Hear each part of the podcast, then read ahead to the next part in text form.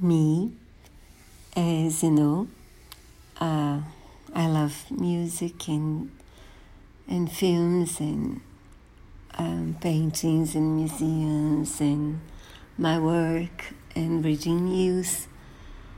Uh, my nephews, my friends, um, and I'd love to hear from you.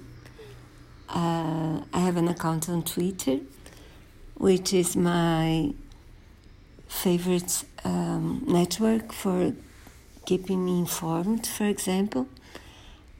And if you want to say something about my podcast, you can tweet me there.